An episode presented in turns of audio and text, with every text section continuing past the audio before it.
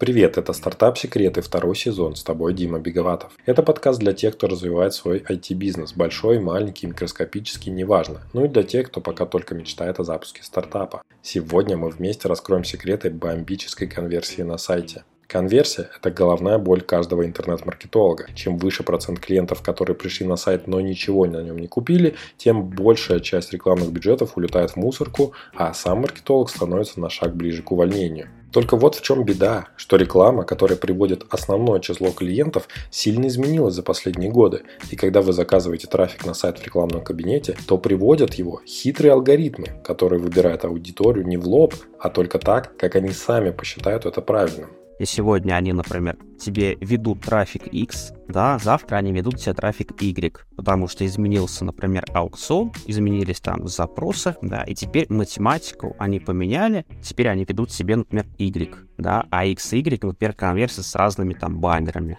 Мой гость Рустам Салхудинов основал стартап Sales Ninja, который помогает в этой ситуации владельцам сайта показывать лучшую версию сайта для посетителя, даже если тот пришел впервые. Все это, естественно, на базе нашего любимого искусственного интеллекта. Проект Рустама – это прям rocket science, как говорят, то есть что-то очень сложное, поэтому ребята фактически монополисты на рынке со своим решением. Поэтому-то они очень хотят захватить не только рынок крупных клиентов, но и тех, кто помельче, средний и малый бизнес мы в целом как бы хотим сейчас вот для таких клиентов заходить через партнеров.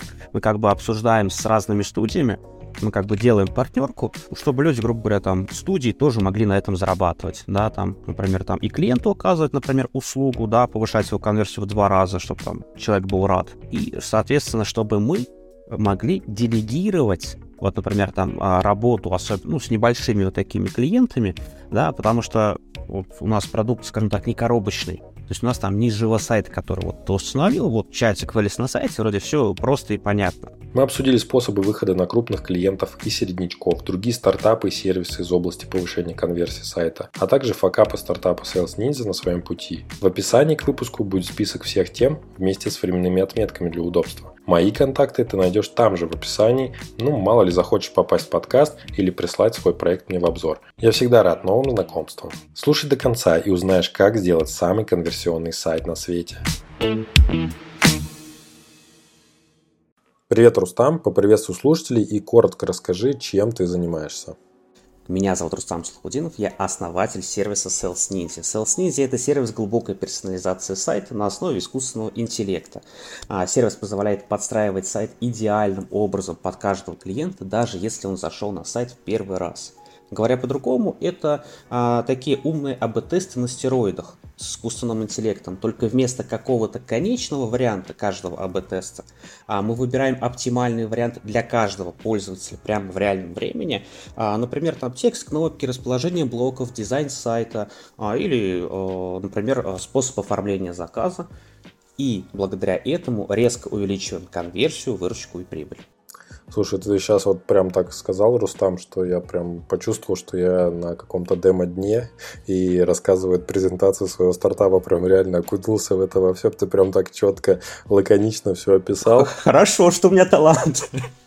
Надеюсь, будет помогать продавать. Ну, тут э, либо талант играет, да, главную роль, либо то, что ты постоянно каждый день это повторяешь. Вот для стартапера, мне кажется, это вообще как мантра должна быть. Разбуди его среди ночи, он должен вот так же четко и ясно все объяснить, разложить по полочкам, чем он занимается.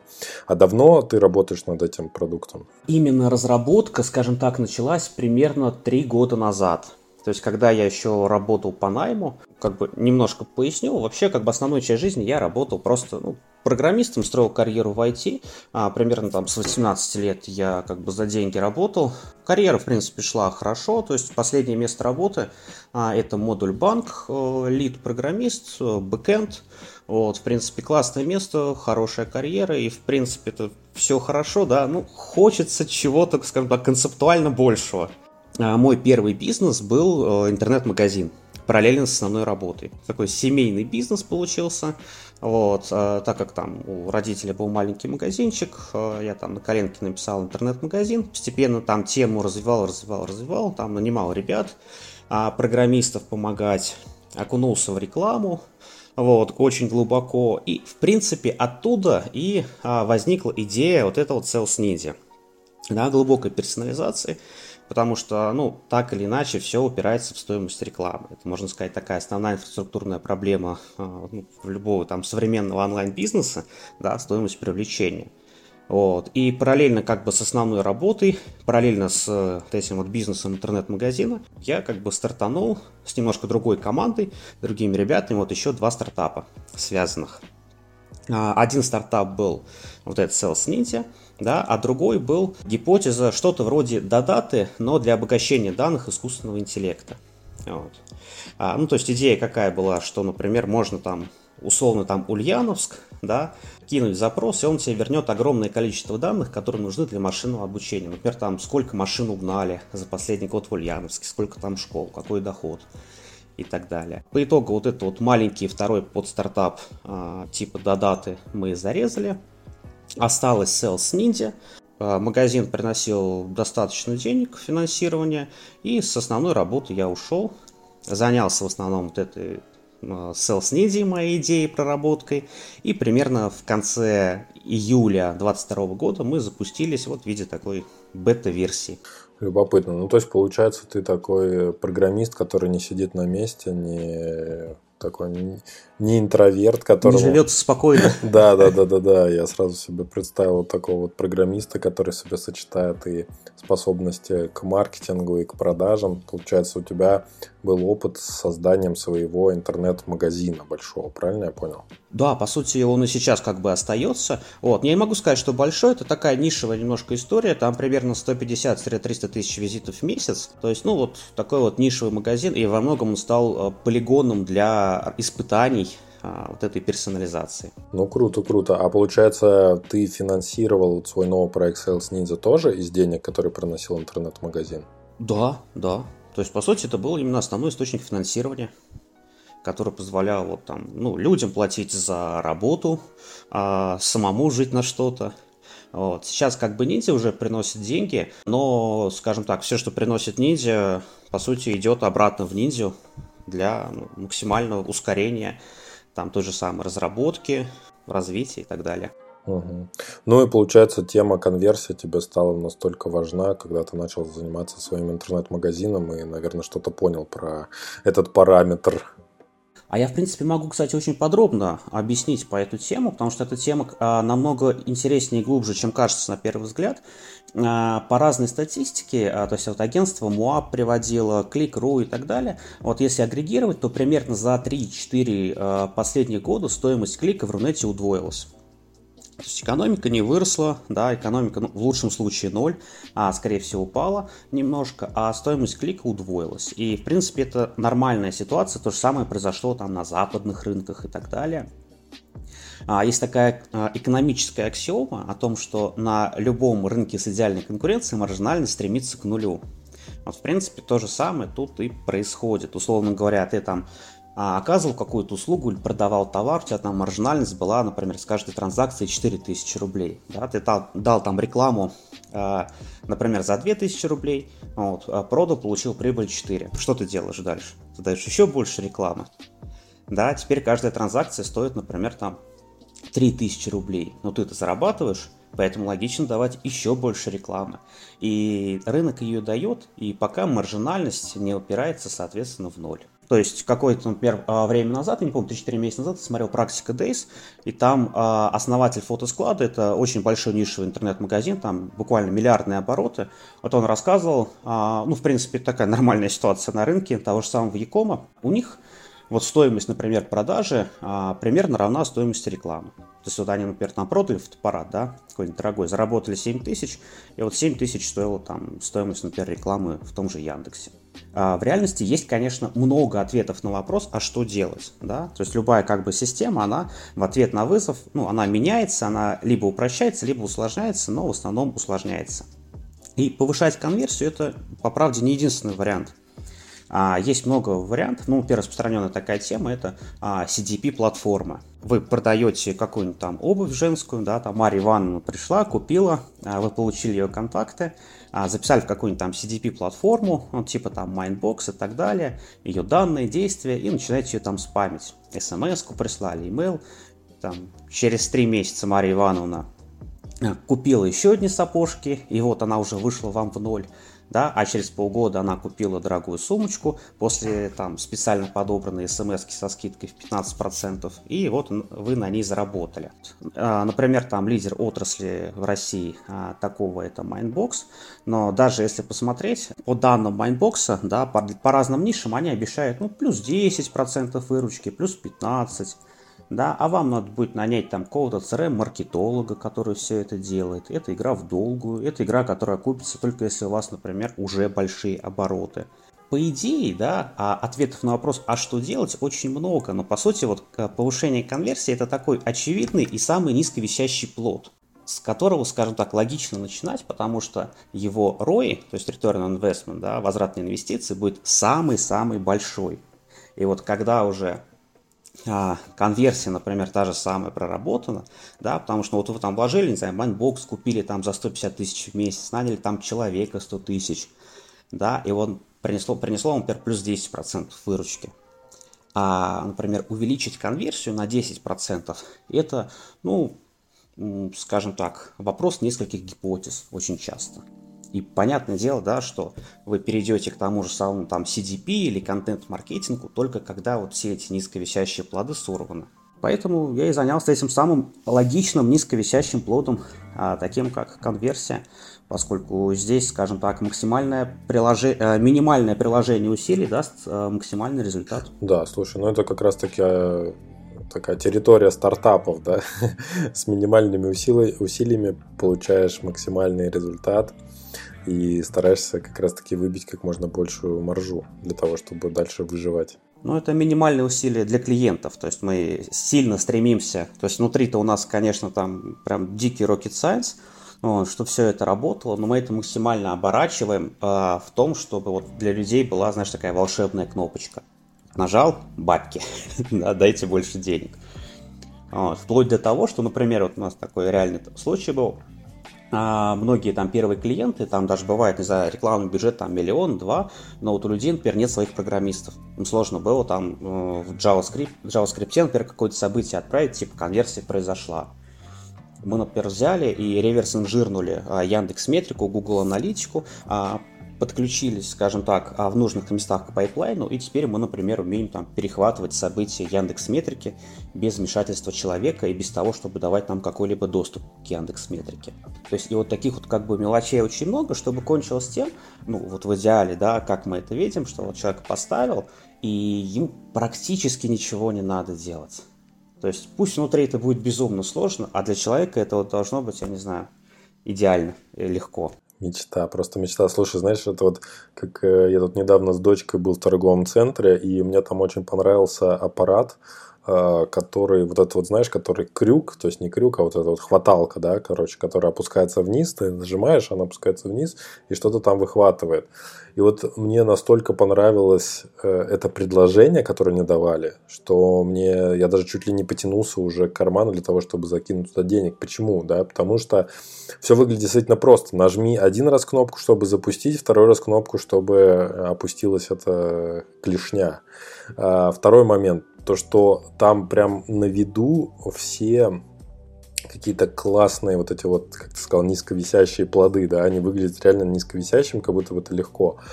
И там есть прям прикольно, мне тоже понравилось, то, что эти чуваки, они сделали это, они сделали прям в трубочку деньги завернули. То есть не просто iPhone там какую-то коробку, да, повесили, потому что ты такой думаешь, ну а вдруг там фигня какая-то, а там прям банкноты завернуты. Я смотрю на это и думаю, вот, вот так вот должна выглядеть э, реклама, продвижение какого-нибудь B2B стартапа, что вот посмотри, насколько это легко. И цена, главное, цена вот этой попытки, она там что-то типа на уровне, там, не знаю, 50 рублей, да, то есть и ты 50 рублей держишь в руке, э, и видишь то, что вот там я могу выиграть, ну, не знаю, вот этот свер... свернутый тугой, а ты же понимаешь то, что если ты по банкнотам, да, их вот так вот положишь просто стопкой, то они как бы будут по одному видеть, а если ты их свернешь, те же самые деньги, то они будут сразу такие толстенькие, классные. И вот я прям ощутил на себе, насколько это классное предложение. И вот э, я считаю то, что всем стартапам, которые с B2B занимаются, они должны вот так же круто себя формулировать. Вам нужно чуть-чуть денег, чтобы это все протестировать, вы получите офигенный результат, но если сразу не получится, то вы попробуйте еще раз, и все это действительно для вас дастся очень-очень легко, без каких-то... У нас еще даже круче. Вот кейс, про который ты рассказываешь, это, по сути, ты играешь против владельца э, автомата, да, то есть твоя э, идея в том, что заплатишь, но ты должен как бы получить с этого больше. Ну, в принципе, так большинство сервисов работает, да, там, особенно какой-нибудь B2B, там платят, я не знаю, там, ну, за тот же самый Mindbox, там люди бывают там 100, 200, 300 тысяч, и надо вроде как отработать. А у нас а, мы специально, в принципе, так сделали, у нас полный pay as you go, то есть мы зарабатываем только когда зарабатывает наш клиент. Вот. Мы получаем деньги только за там, процент прироста конверсии или за процент прироста выручки. То есть, как бы, это тоже как бы важная часть нашего предложения, да, то, что вы как клиент, а, ну, по-любому заработаете. Да, получите там конверсию, не знаю, там на 30% увеличите, ну, заплатите нам X. Да, получится на 90, заплатите 3X. В любом случае вы ну, в существенном плюсе.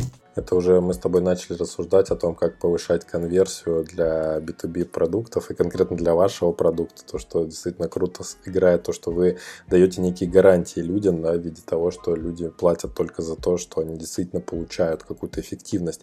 Но давай в целом вот э, про конверсию поговорим. Да? А, ты, вы занимаетесь конверсией и что вообще влияет на конверсию на сайте? В реальности вот эта вот тема, скажем так, конверсии, она всегда немножко, немножко инфо-цыганистая. То есть на VC.ru много, а, ну, не то чтобы много, но бывают такие вот статьи, там типа ловким АБ-тестом изменение текста кнопочки мы там увеличили конверсию в три раза, да, или не текста, например, там, а цвета. Ну, иногда действительно так бывает, да, но мы все равно понимаем, что это такая вот щепотка инфо-цыганщины, а реальный ответ на это очень и очень сложный. Вот. А, как бы обычно, да, на рынке, как говорят, типа, ну, не знаешь, проверь, да, вот сделай АБ-тест. Вот, немножко поясню для наших слушателей. АБ-тест это такая простая штука. Вы делите трафик, а, например, между двумя вариантами. Ну, например, там, да, базовый вариант текст кнопки, текст кнопки 1, текст кнопки 2. Смотрите а, количество конверсии, да, количество посетителей и принимаете решение. Вот, когда там э, доверительные интервалы, скажем так, расходятся, у вас получается определенная значимость, и вы говорите с вероятностью 95% по нашему замеру текст кнопки А лучше. Вот, это простой подход, и он ну, достаточно широко распространен. Конечно, в реальности там много нюансов, много сложностей, но на практике это не очень хорошо работает, именно вот долгосрочно. Во-первых, потому что а, средний прирост конверсии АБ-теста, он очень маленький. То есть, например, вчера наткнулся в англоязычном интернете на такую интересную статью. Ребята а, взяли 115 АБ-тестов вот, из разных источников, а, посмотрели средний прирост, и получился 4% на каждый АБ-тест. Вот. То есть, как бы, а 4% надо понимать, чтобы получить стат-значимый прирост 4%, нужно огромное количество данных. А, то есть, для примера, там, чтобы 5% получить достоверностью 95%, а, нужно примерно миллион двести тысяч посетителей. То есть, ну, понятное дело, это уже какой-то крупный сайт, да, а 4%, ну, сейчас рассчитывать не буду, но, например, получается полтора миллиона, скорее всего. И другая большая проблема – это то, что АБ-тест, ну, простой, он строится на идее о том, что ты измерил, да, получил какую-то выборку, например, и она репрезентативно отражает ну, вот, общую такую генеральную совокупность. Ну, вот, э, терминами сервера говорю. А на практике это очень-очень часто вообще не так. Ну, вот простой пример. Да, а вот у тебя на сайте интернет-магазин там два баннера. Например, там гарантия 5 лет, да, или, например, там доставка за 2 дня. Но ты в ноябре-декабре провел замер, и выяснил, что, например, лучше всего работает гарантия 5 лет. Да? Все, ты больше ничего не замеряешь, оставил баннер 5 лет. А в ноябре-декабре у тебя Черная пятница и Новый год.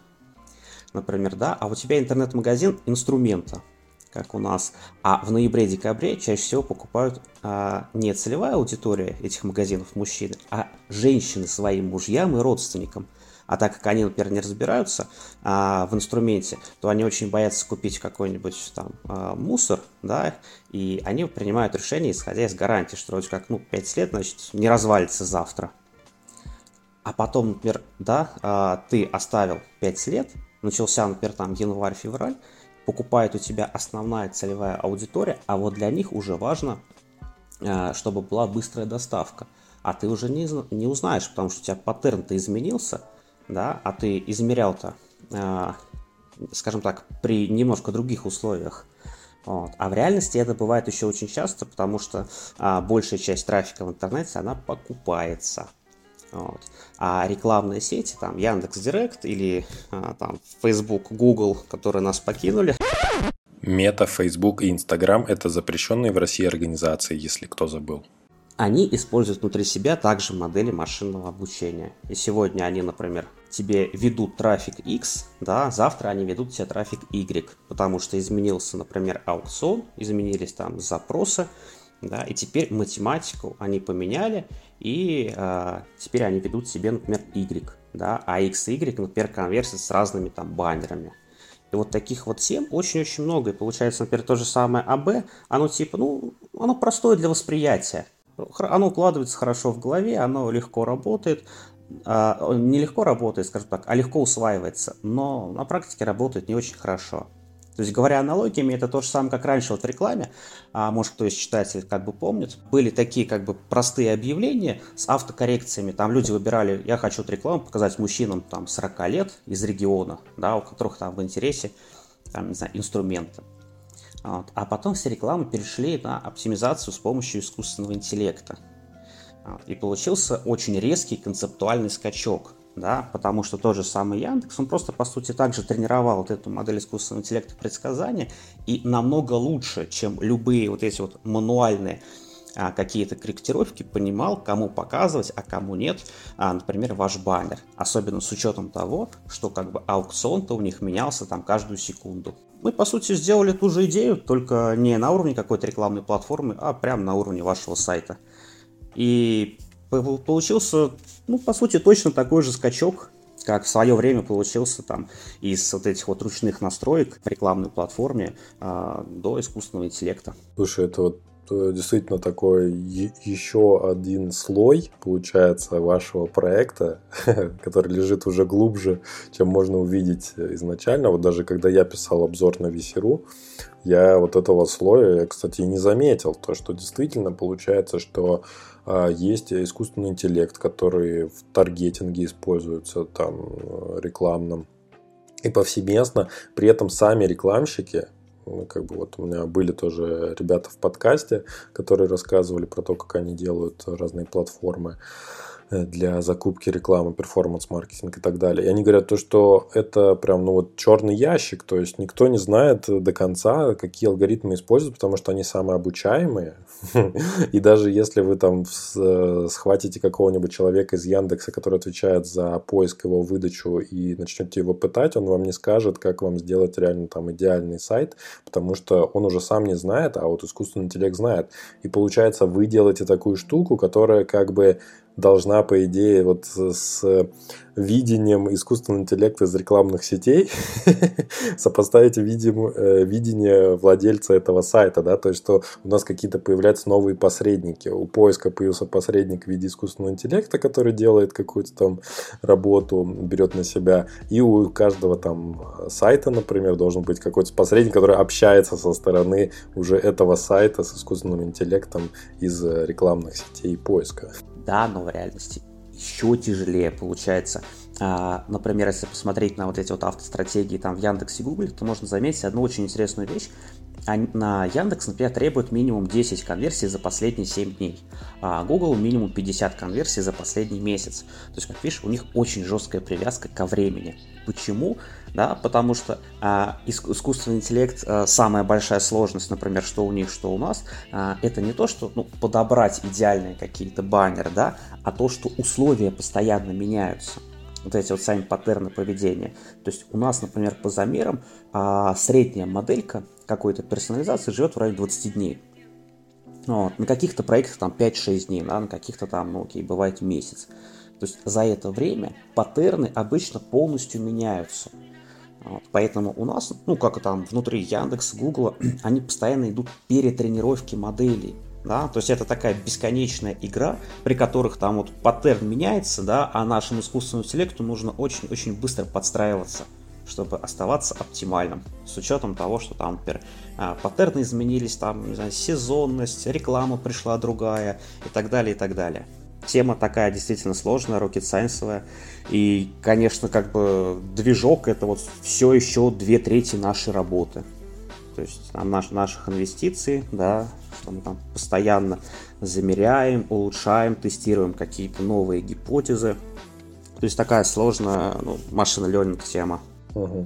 А на какой вообще доход планируете выйти в этом году, так как я понимаю, что вы запустились только в прошлом году, да, там э, в середине года, и, наверное, сейчас даже еще год не прошел вашего существования, продукт довольно сложный, поэтому сейчас не буду спрашивать, какая на данный момент выручка, но к концу года, насколько вы хотите выручки выйти и в клиентах? Ну, смотри, у нас получается как бы из минусов у нас относительно а, долгий цикл сделки.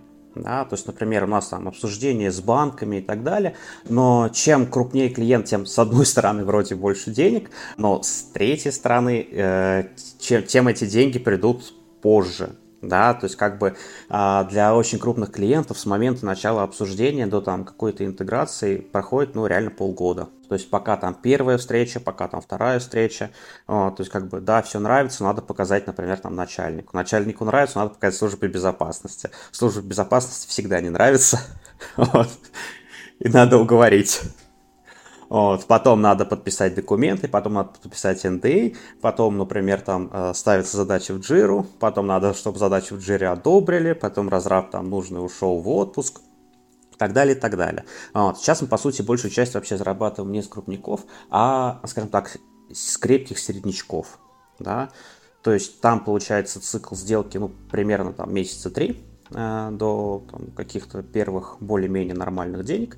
И за 23 год, ну, если не будет там каких-то форс-мажоров, ну, в принципе, как мне кажется, там реально в месяц выйти, ну, примерно там на полтора миллиона месячных платежей. А в клиентах это сколько? а это в зависимости от объема. То есть у нас есть, а, например, клиенты там небольшие, они платят, например, там будет 10 тысяч рублей, да, там 15. Есть, например, там какие-то покрупнее, там те же самые сред... Э, крепкие середнячки, чуть побольше, они там, например, по 70, там 100. То есть э, в зависимости еще от объема. То есть если, конечно, какого-то крупника, например, удастся довести, э, вывести, например, там на деньги, ну, я имею в виду крупника, какой-то, например, там, федеральный крупный банк, вот у нас такие, например, переговоры, там, конечно, будет больше.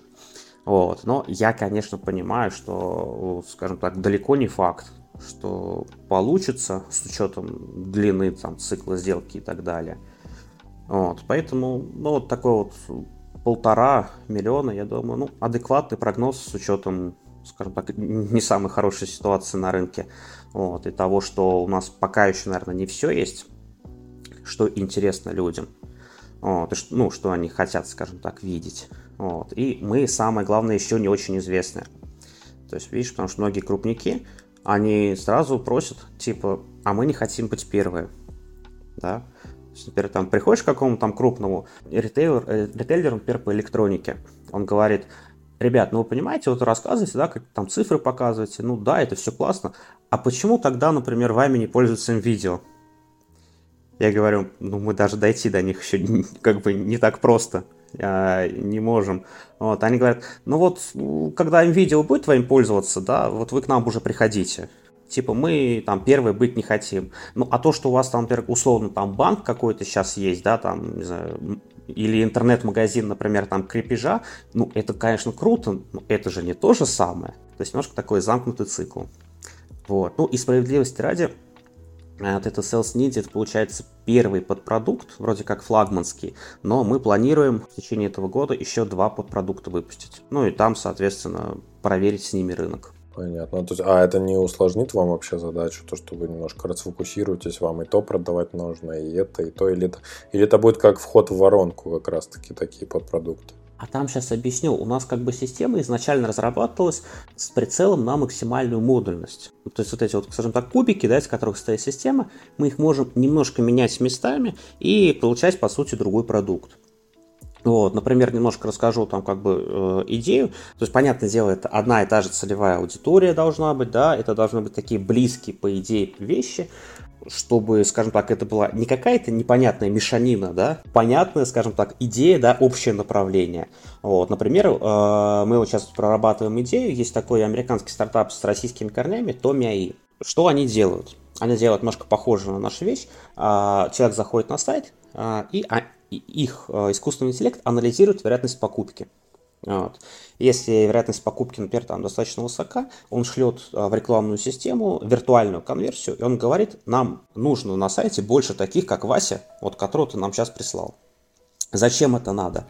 А, это а, очень надо для бизнесов, да, у ко- которые не могут набрать а, большой объем конверсии для хорошего обучения искусственного интеллекта рекламной системы.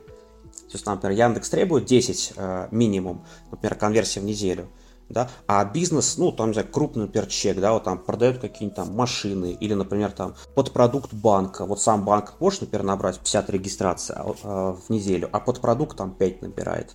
И вот они специально с помощью этой штуки э, берут и делают вместе, вместо, например, там 5 конверсий регистрации, 5 конверсий регистрации плюс 50 виртуальных конверсий людей, с которой, э, которые, например, с вероятностью 10% зарегистрируются. И получается, как бы искусственный интеллект рекламной системы получает куда больше данных, и он может гнать э, куда более, скажем так, хороший э, конверсируемый трафик. То есть те же самые, например, ребята из Томи АИ, они, ну, я просто на одной конференции слушал, я внимательно за рынком наблюдаю, как вот из мемов, которые, а, знаешь, через жалюзи смотрят в окошко. Да, они там, ну, типа, вот, ребята, там, продукт, ну, в принципе, продукт их понятен, говорят, вот там пилот можно попробовать всего за 2 миллиона рублей. Ну, мы хотим просто сделать, грубо говоря, вот более там демократичный аналог да, назовем это так, который, скажем так, ну, может потянуть не только там, не знаю, 20 компаний на российском рынке, да, а вот и массовый там средний среднячок с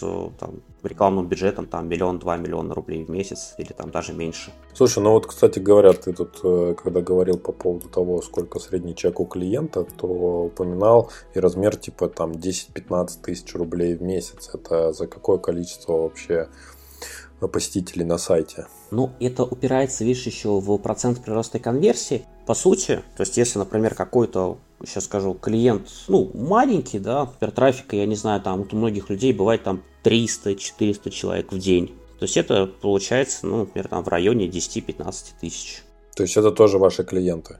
Это тоже наши клиенты, да, мы в целом как бы хотим сейчас вот для таких клиентов заходить через партнеров, мы как бы обсуждаем с разными студиями, мы как бы делаем партнерку, вот, э, ну, чтобы люди, грубо говоря, там, э, студии тоже могли на этом зарабатывать, да, там, например, там и клиенту оказывать, например, услугу, да, повышать его конверсию в два раза, чтобы там человек был рад, и, соответственно, чтобы мы могли делегировать да, вот, например, там а, работу, особенно ну, с небольшими вот такими клиентами, да, потому что вот у нас продукт, скажем так, не коробочный. То есть у нас там не живо сайт, который вот установил, вот чатик вылез на сайте, вроде все просто и понятно. У нас, видишь, нужно сгенерировать, например, гипотезы персонализации. У нас нужно объяснить вообще клиенту, то есть показать, да, и так далее. И, конечно, на маленьких клиентах мы их берем, мы с ними работаем, но они, эта тема не очень масштабируемая маленьких клиентов. Поэтому там маленьких, средних клиентов нам как бы интереснее всего вот, э, отдать партнерам да, которые, скажем так, уже работают, вот, например, там уже настраивают рекламу какому-то, например, там, вот, э, не знаю, там, лендинг, да, там, региональный бизнес, лендинг, вот они там, не знаю, 100 тысяч в месяц рублей тратят на рекламу. То есть, ну, не очень большие ребята. Да, у них обычно есть какой-то там веб-студия, который, скажем так, их обслуживает. Например, там сайт, ту же самую рекламу. И нам, конечно, намного комфортнее отдать часть денег этой веб-студии, но чтобы она взяла на себя вот этот вот микроменеджмент. О, ты уже тут, прямо на экваторе сегодняшнего выпуска?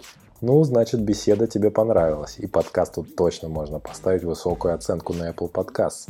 Сразу после подписки, конечно. Спасибо, благодарю от всей души и до встречи в конце.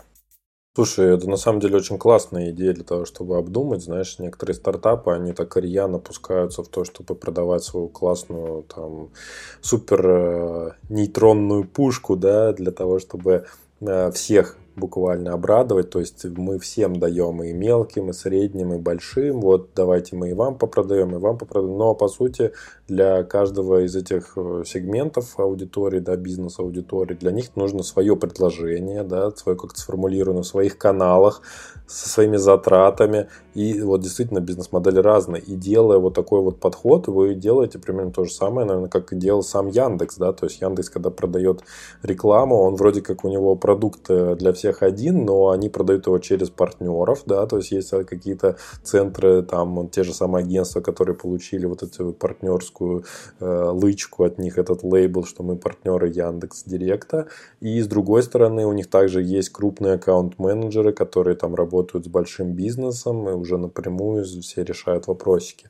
Поэтому вот это вот э, стартапам, особенно начинающим, те, которые хотят э, действительно захватить рынок enterprise прежде всего, да, это тоже очень классный, лакомый рынок, но на нем есть, естественно, свои какие-то трудности, проблемы. Во-первых, это длинный срок сделки, да, это какие-то вот эти вот навороты, накрутки, которые они хотят, это то, что они там очень долго думают, все согласовывают, вот, поэтому для них нужны одни штуки, для этих другие, и вот тут на выручку как раз приходит какой-то какие-то некие интеграторы. Есть там помельче интеграторы, есть побольше интеграторы. В принципе, уже об этом там в предыдущих выпусках я рассказывал. Было бы, наверное, круто даже сделать какой-то отдельный выпуск про то, как вообще найти таких интеграторов, да, потому что вот, не знаю, там, например, есть люди-интеграторы всяких виджетов на Bittrex24, вот их там можно найти, выложившись э, на вот этот вот, собственно, маркет они сами к тебе придут. Но такого, знаете, вот централизованного какой-то ассоциация интеграторов России, да, который ты приходишь,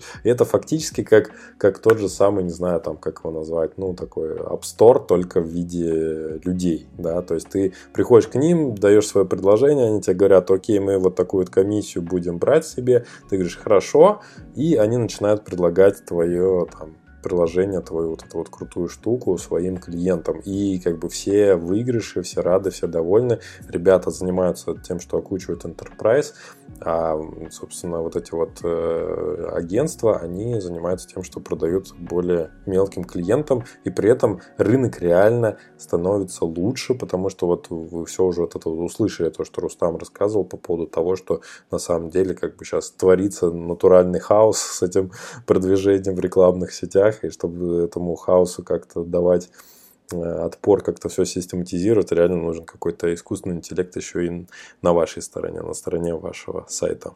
Ну, еще немножко отмечу, что, ну, по сути, как бы, вот есть две такие массовые бизнес-модели, да, вы либо продаете много и дешево, либо мало и дорого. И это абсолютно разные вещи. Но продавать, например, много и дешево, да, для этого нужно устраивать систему. Для этого нужен, например, там, желательно вообще коробочный продукт. И по сути, вот это сам по себе вот другая, вот вообще другой бизнес. Вот у нас есть, например, вот на нашем рынке такие люди, Envybox, они, ну, а, просто небольшие виджеты делают для сайта в основном. Вот, типа там всплывашки, всякое колесо фортуны. Вот, то есть средний чек там каждого виджета там типа 700 рублей в месяц, 800. То есть средний чек маленький. Да? И ну, продукт ну, вот обычный такой, то есть э, не то, чтобы там, э, не знаю, э, что-то из ряда вон выходящее, но по сути их основной бизнес это вот офигенно настроенные продажи, да, э, Пусть вот продукт, я не знаю, там э, может вроде как написать практически любой, да, но вот эти продажи, как у них вот этот поток воспроизвести, сложно это, по сути своей, отдельный сложный бизнес. Вот. И второе примечание, реально партнеры нужны не только для маленьких, но и для самых крупных чаще всего тоже. Вот, потому что есть как бы объем, а, а, не объем, есть, а, скажем так, определенный список, например, крупных тех же самых компаний на рынке России, которые оказывают там какие-то рекламные услуги. Например, там RTA, Акам, бывшая Денсу, вот, там, ну, где-то штук 5-6 их. Вот, и очень часто крупники ну, в принципе, все крупники э, так или иначе завязаны там на одну-две такие компании. Вот. И даже на там крупных-крупных очень часто намного проще выйти не напрямую, а вот через такую, скажем так, рекламную корпорацию. Поэтому, по сути, скажем так, без партнеров э, удобнее всего с коммерческой точки зрения, с точки зрения бизнеса, работать именно с крепкими середнячками. То есть, когда ты, например, можешь выйти на там либо маркетингового директора, да, напрямую, либо там сразу на владельца, вроде как объяснить, да, и, и одновременно это окупится. То есть средний чек будет, например, ну там 50, 70, там 100, может быть, там чуть больше тысяч рублей в месяц. Вот. А если либо сильно маленькие, либо очень-очень крупные, это, ну, как лично по нашему, скажем так, субъективному опыту, это проще с партнерами. То есть, скажем так, куда проще именно поделиться с кем-то, да, подружиться, ну, чтобы быть выгодным всем. Пусть именно, да, там тебе это останется меньше, вот, но у, у вас будет один бизнес, например, там вот разработка инструмента, да, а один бизнес его масштабировать намного проще, чем выстраивать одновременно несколько бизнесов. А, например, продажи там маленьким клиентам это один бизнес, разработка другой бизнес, а продажи каким-то там крупникам супер enterprise это вообще третий бизнес, который тоже надо будет тогда самому устраивать. Ну а как же получается вот найти таких э, крупных э, ребят, которые тоже работают с крупными ребятами и могут твой сервис там пристроить с каким-то определенным условием? То есть как у вас это происходило? У тебя какие-то личные контакты из модуль банка были? Или ты просто стучался в каждую дверь для того, чтобы они открыли? А, это, конечно, скажем так, продвижение самый сложный момент. А, мы в акселераторе АК, это бывший Денсу, то есть это как бы наши такие друзья-партнеры, нас с ними познакомили а, просто вот общие знакомые. Да? То есть просто как бы грубо говоря, ты просто общаешься с большим количеством людей, да, всякие там нишевые чаты. Э, многим, например, я вот пишу просто сам. Да, например, был такой специфи... э, скажем, не специфический, как сказать, нишевый э, телеграм-канал именно про там, персонализации. Вот. Я просто как бы написал, типа, ребятам, э, основателям этого небольшого канала, супер говорю, ребята, а мы вот в России делаем такую штуку. А, не знаю, может быть, вам интересно будет там поболтать про это, обсудить как-то. Вот, ребята откликнулись и сказали, типа, прикольно, да, давай. А через какое-то время эти ребята э, пообщались с э, директором э, одной крупной студии вот, и рассказали им про нас. Вот. И директор крупной студии, соответственно, написал мне, типа, давай обсудим. Вот. И как бы тоже обсудили. Вот. И, опять же, скорее всего, да, там, ну, я не знаю, может быть, там не обязательно сейчас, но объем вот этих вот обсуждений, там, контактов, ну, просто как бы э, ценности, которые ты можешь дать там другим людям, показать что-то интересное, да, если человек, например, там в этой теме и ему это интересно, все равно этот объем, он так или иначе выходит к какому-то количеству сделок. Вот. Часто бывает, я, например, э, ну, просто напрямую пишу, да, там, какому-то маркетинговому директору, я говорю, извините, что я вам в личку пишу, но, может быть, вам было бы это интересно. И, как ни странно, это дает ну, хорошую конверсию. То есть, если это, ну, понятное дело, не какое-то там шаблонное, да, там, не знаю, письмо, которое вы там э, массово всем рассылаете, а если, ну, человек вот видит, что вы реально именно вот ему написали, вот жестко целенаправленно, да, потому что вы понимаете, что вот ему это может быть интересно, вот, то конверсия, вот, она обычно очень большая. И даже если, например, там человеку вот прямо сейчас это не нужно, все равно люди обычно отвечают, вот, э, как бы интересуются. И, на мой взгляд, это как бы самый оптимальный э, вот такой вот э, способ для выхода на там крупные B2B, да, там на тех же самых креп крепких середнячков, ну, то есть у нас, например, там много компаний, у которых ну, больше миллиарда выручки. Круто. Слушай, ну вот получается, что канал это лидеры мнений, в том числе работает. Я даже не знал то, что в Телеграме бывают такие вот узкоспециализированные нишевые каналы. Прям даже интересно будет на них потом посмотреть. И вот действительно все слушатели должны э, четко для себя понимать то, что да, есть люди, скорее всего, лидеры мнений в вашей области, кому это действительно область интересная, о которой люди пишут.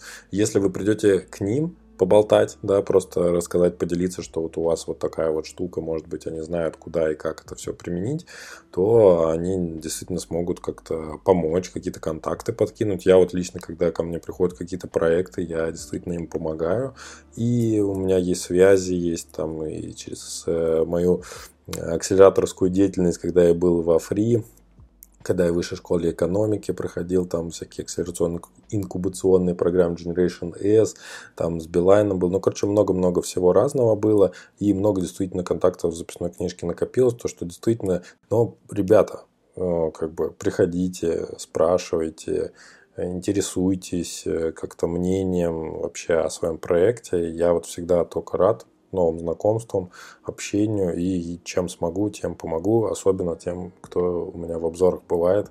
Я тем я стараюсь как можно больше помогать и пихать их везде, где только можно, всякие пичи и так далее, и так далее.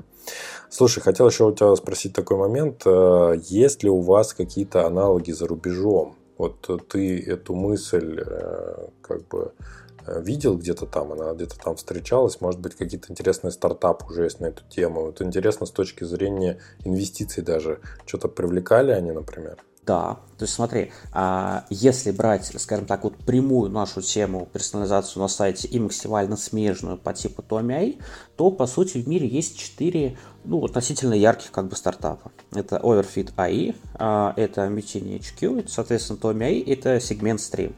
Вот. Определенная ирония в том, что три из четырех стартапов имеют русскоязычных основателей, но работают в основном на Западе. Сейчас из-за всей этой ситуации, а, ну, как мне кажется, на рынок России они точно не сунутся вот, больше, потому что раньше они вроде как, некоторые из них работали чуть-чуть, да, а сейчас, а, как мне кажется, это будет, э, скажем так, сокращаться, потому что очевидно, что для них основные рынки это США. Вот. Если говорить именно лобовой конкурент, это Overfit AI. А, мы с ними, а, судя по данным, которые я вижу, начали в одно время, ну, разработку, скажем так. Они получили в рублях за все время а, примерно 500 миллионов рублей инвестиций на разработку. Вот. Но справедливости ради, несмотря на то, что они получили много денег и прошло одинаковое количество времени, опять же, субъективно наш продукт может э, намного больше. То есть э, у них, например, нету там вещей, ну, типа там, например, оптимизация по выручке, по прибыли, да, а не только по увеличению конверсии. Может быть, опять же, их тактика как бы лучше, да, потому что есть же, скажем так, вот разные подходы к продуктовой разработке. Вот есть западный, да, когда вот есть одна вещь, вот жестко-жестко нишевая, но она, например, вот прям супер идеальная. Да, вот они, например, может, по выручке не оптимизируют, но вот они позиционируют себя именно не как персонализация на сайте, да, а как АБ-тест с АИ. То есть, грубо говоря, абсолютно такая классическая, ну, типа АБ-тестилка, да, но только с АИ. Вот. А мы себя все-таки немножко по-другому позиционируем, да, мы себя позиционируем как, а, грубо говоря, такая максимально рыночная вещь. А, то есть наш якорь это вот скорее даже реклама по типу там Яндекс Директа. Да, и мы как бы говорим, что ребята, да, там, мы... Шут, шут с вами, что вы не знаете, что такое АБ-тесты, да, суть вообще не в этом. Да, наш сервис позволяет просто показать каждому человеку идеальную версию сайта и вот удвоить, например, там вашу выручку. И, соответственно, вероятно, логика развития будет разной. Да, то есть у нас получается немножко такая азиатская логика развития, вот, которая, в принципе, в России, как мне кажется, куда больше доминирует. Вот, то есть а, именно а, прицел не на то, не на инструмент, скажем, как, который ты делаешь, да, а на проблему, которую ты решаешь. А, то есть они, например, делают там АБ-тесты с АИ.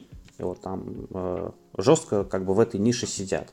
Вот, а мы делаем так, чтобы вы зарабатывали там в 4 раза больше с помощью жесткого искусственного интеллекта. Слушай, ну вот как раз хотел тебя спросить еще, а с каким прицелом ты делаешь вообще этот бизнес? Как долго его планируешь развивать? Может быть, думаешь уже о том, что через несколько лет ты кому-то конкретному его продашь, например, тем же самым сейчас крупным партнерам, с которыми ты вместе как бы под их крылом развиваешься. Много мыслей у меня в голове на этот счет есть, есть и э, по правде, как оно будет, я до конца не знаю. Вот. Сейчас как бы объективная ситуация такая, что мы ну, на рынке России, да, мы, конечно, думаем еще о других рынках. Вот. А, ну, в связи с этой ситуацией, скажем так, западные рынки будут несколько сложны.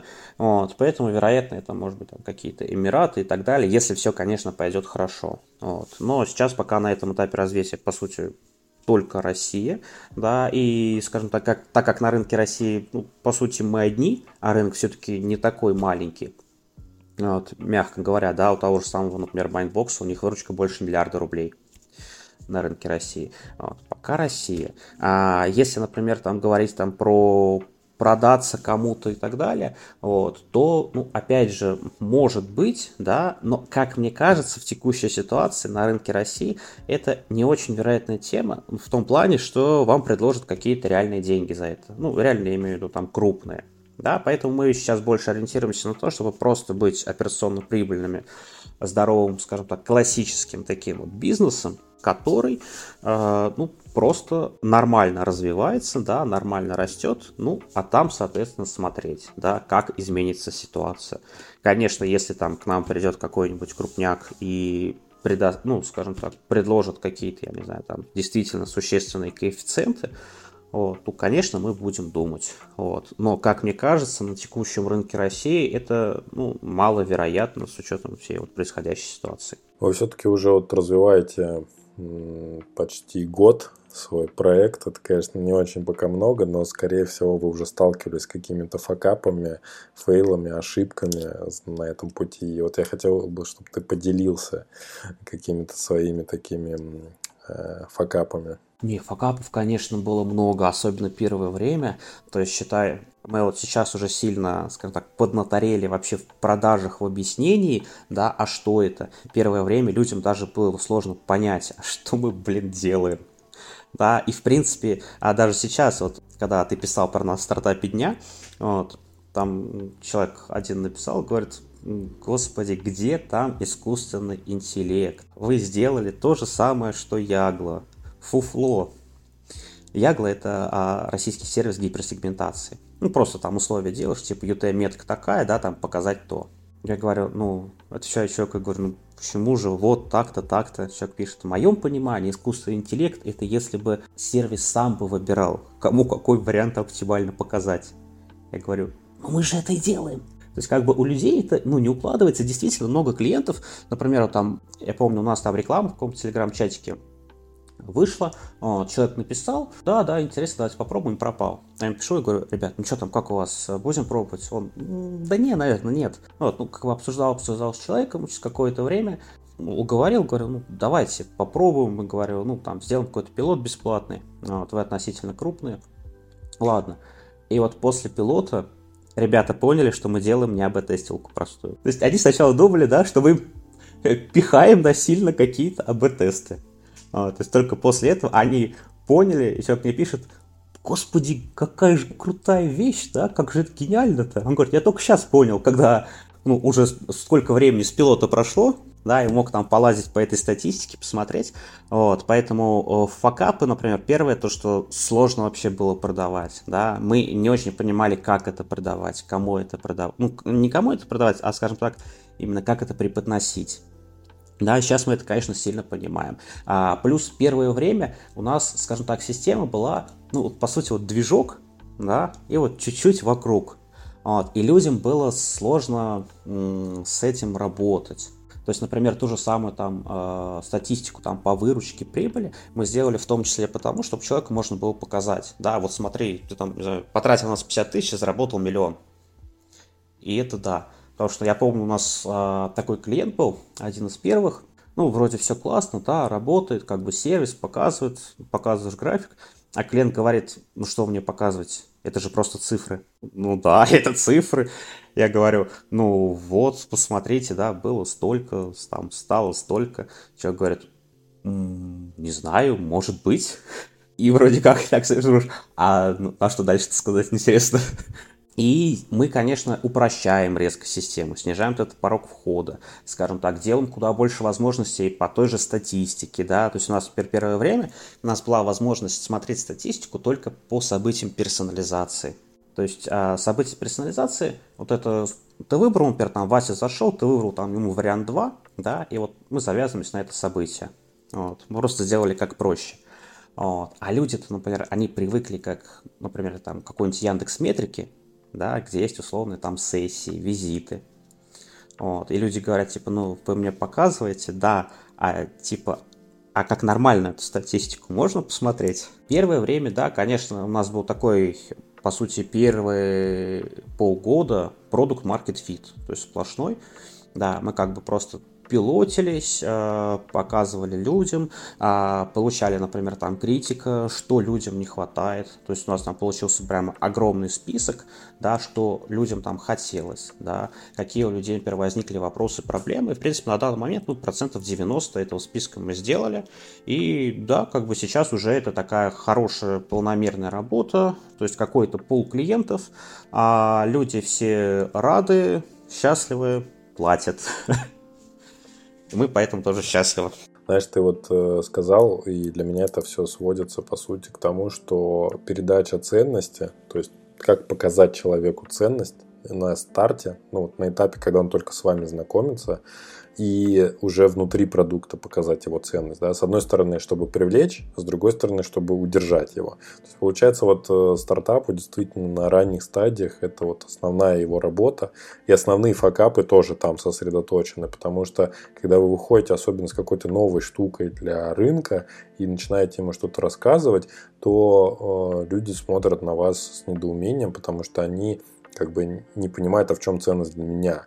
И вот это самое первое, что нужно им объяснить. А потом еще нужно каким-то образом донести это в самом продукте, чтобы человек продолжил им пользоваться. Ну и такое, естественно, ты не узнаешь там сидя и как-то теоретизируя, даже если бы каких-то ошибок можно было избежать, просто, не знаю, там, копируя интерфейс каких-то определенных там э, статистик, да, там, каких-то, ну, метрик и так далее, то все равно есть такие вещи, которые связаны именно с ценностью именно вашего продукта, как его понять, а по-другому и нельзя, то есть нужно ошибаться, нужно фейлиться. Слушай, э, Рустам, были ли у вас такие моменты, когда вот просто, э, ну, не знаю, хотелось бросить это начинание? Ну, конечно, не такой большой период времени еще оно существует, но все равно. Конечно, было много таких, скажем так, э, тяжелых моментов. Например, сразу после вот, запуска, можно сказать, у нас образовался первый пул клиентов, то есть удалось привлечь, если помнишь, объявили мобилизацию.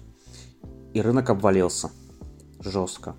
Да, то есть вообще люди не понимали, ну, что будет завтра, да, все говорили, стопнули, типа, ну, ребят, какие нахер пилоты, да, я чемодан собираю и уезжаю, да, типа, я не знаю, что завтра вообще будет, а вы тут, там, какие-то, грубо говоря, там, ну, не такую важную сейчас вещь предлагаете.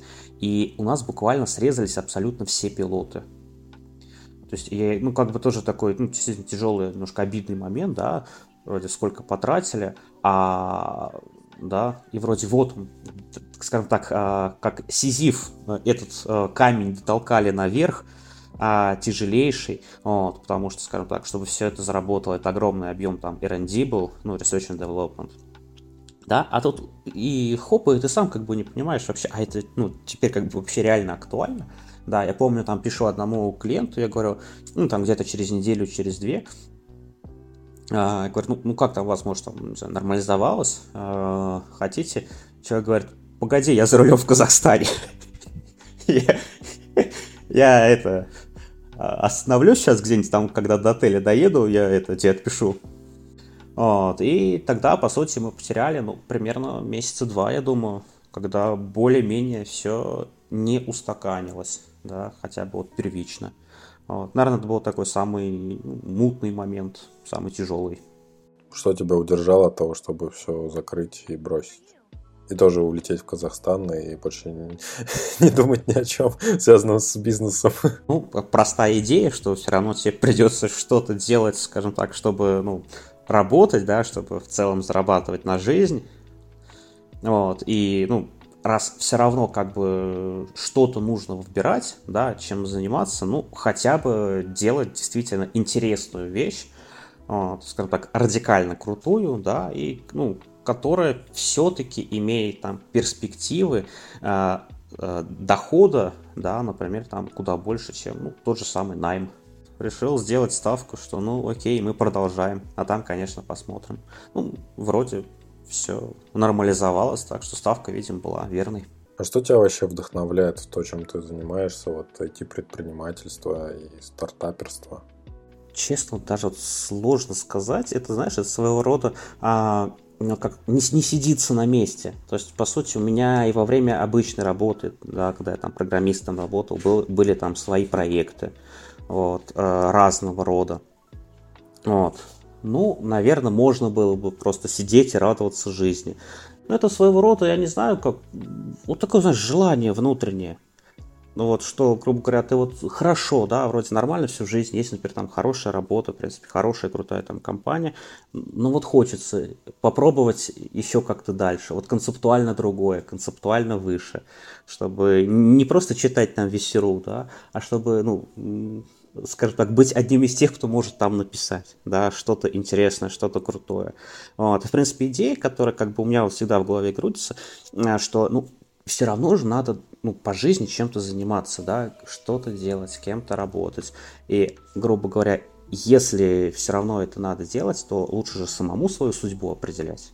Вот. Самому выбирать, да, там, наиболее крутую вещь, которой, там, например, ты можешь заниматься, а не просто, скажем так, принимать свою судьбу, да, и, ну, типа, как жизнь сложилась, так сложилась, да, и в результате, например, там, сидеть э, там, спустя какое-то время в каком-нибудь там госбанке, вот, э, делая какую-нибудь там не очень интересную вещь, да, там, с дикой бюрократией, а с мыслью, что, ну, окей, мне зато платят, одеваться некуда уже. Э, посоветуй нашим слушателям какую-нибудь книгу, статью, может быть, видео, которое ты смотрел, видел на Весеру или где-нибудь в другом месте.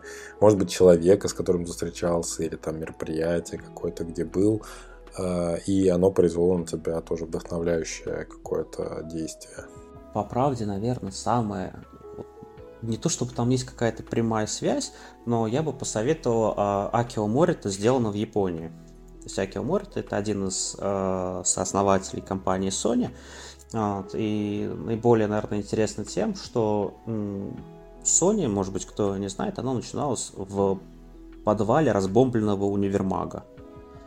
Да, то есть как бы вторая, по сути, мировая война, конец, полностью уничтоженная, выжженная страна, и люди, в принципе, уже не молодые люди, да, в, буквально в подвале руин, они вот с нуля делают такую ставку и решают как бы начать такую крупную компанию. А сейчас, например, там, спустя все эти годы, а, Sony одна из крупнейших кейрецу в Японии, ну, конгломератов. Ну, это реально вдохновляет уже потому, что спойлеру, который ты дал. Да, то есть как бы это, ну, скажем так, немножко другое все равно мировоззрение, мировосприятие, чем когда ты начинаешь а, в гараже в Калифорнии. Абсолютно верно. И без смузи, да. Рустам, слушай, а какая у тебя мечта? Честно, мне просто хотелось бы а, раскручивать этот маховик дальше, а, просто увеличивать, скажем так, этот кэшфлоу, да, который я там, надеюсь, буду получать на этом проекте, просто развивать и инвестировать дальше, потому что у меня очень много идей, которые мне хотелось бы реализовать, которые мне хотелось бы попробовать. Вот. И как бы желательно для этого иметь ну, вот такой вот маховик, да, который ты, скажем так, заводишь сначала, а потом он крутится, и, скажем так, э, твои инвестиции, ну, в первую очередь, времени и сил с помощью этого маховика, а, они мультиплицируются там десятки, сотни раз. Да, и ты можешь, ну, скажем так, прожить э, интересную жизнь, вот, делая интересные вещи, там, инвестируешь в интересные вещи. Давай, чтобы подытожить уже нашу сегодняшнюю тему, такую обширную и в том числе и глубокую, э, дай три совета тем, кто хочет развивать свой стартап э, в Мартек сегменте. Во-первых, если вы начинаете в России, то лучше всего понимать, что а, сам по себе рынок, он не очень большой. И очень много идей, которые, скажем так, окей на западном рынке, да, с точки зрения емкости, на российском не пройдут. А, потому что как бы много, в принципе, в России запускается продуктов, и ты смотришь, ты говоришь, блин, ребята, идея классная, да, ну где вы в рынок-то в России для такого найдете? И ты смотришь там их отчетность, и ну, действительно, грубо говоря, у людей, не, люди вроде потратили время, сделали крутую вещь, она не очень получается. Вот, ну с точки зрения, скажем так, именно экономики. Второй совет – это искусственный интеллект. То есть, по сути, ваша единственная возможность вклиниться там, в существующий какой-то зрелый рынок, да, это вещи, ну, которые, скажем так, открываются сейчас, да, то есть какие-то изменения, например, там на рынке, да, там те же самые новые технологии и так далее. Как бы нет смысла никакого лобового столкновения с компаниями, которые там сотни тысяч раз больше, чем ваши. И, по сути, сейчас основной зазор в который вы можете пролезть и в Мартехе, и во многих других э, сегментах, это искусственный интеллект. Это взять искусственный интеллект да, и сделать что-то по-другому, да, или что-то новое на этом рынке. И третий совет это, наверное, то, а, если вы начинаете в России, это то, у кого вы будете отнимать деньги. Надо понимать, что рынок а, России и, в принципе, мировой рынок, да, он, вероятно, в ближайшие годы расти не будет. То есть э, в России, например, понятно, своя ситуация, у Китая там большой долговой кризис, у них тоже экономика, скажем так, резко замедляется, у США, скажем так, у них э, эмиссионный кризис, да, после нескольких циклов QE, вот, и они повышают, например, там ставку, и экономика тоже замедляется. И все это очень важно, потому что IT-рынок это вообще во многом производная от А потреб рынка и Б от дешевых денег. И то, и то, вероятно, не э, будут в хорошем состоянии в ближайшее время. Поэтому ваша э, логичная возможность, когда вы выходите, это то, у кого вы будете отжимать деньги. Да? А если, например, говорить про Sales то по сути мы будем отжимать деньги у рекламных платформ. То есть человек будет выбирать, например, а, он может там дать Яндексу 500 тысяч рублей в месяц дополнительно, чтобы получить, например, там, X дополнительных конверсий, да, или дать нам, например, там 50 тысяч, чтобы получить тот же самый X. Ну все, Яндекс напрягся, серьезно. Надеюсь, выкупит. А, вот к чему ты вел. Они сделают Яндекс персонализацию. Ну, или так, или так. Ну, короче говоря, интересно нам житуха предстоит, э, возможно, битва, да, Якадзумов. Рустам, спасибо за этот глубокий разговор на, в общем-то, очень важные для бизнеса темы. Прям затронул за самую душу. Я считаю, у вас крутой проект, и я считаю, что за ним такое будущее, что на каждом сайте, вот как сейчас, как ты говорил, есть какие-то чатики, да, там, типа живосайта, что на каждом сайте должен стоять будет ваш искусственный интеллект. Будем надеяться. Спасибо слушателям, что были с нами до конца выпуска. До новых встреч. Пока-пока. Пока. Спасибо, что дослушали до конца. Если вам понравился выпуск, лайкните его и поделитесь с друзьями или коллегами. Это будет лучшей наградой для автора, и новые эпизоды стартап-секретов не заставят себя ждать.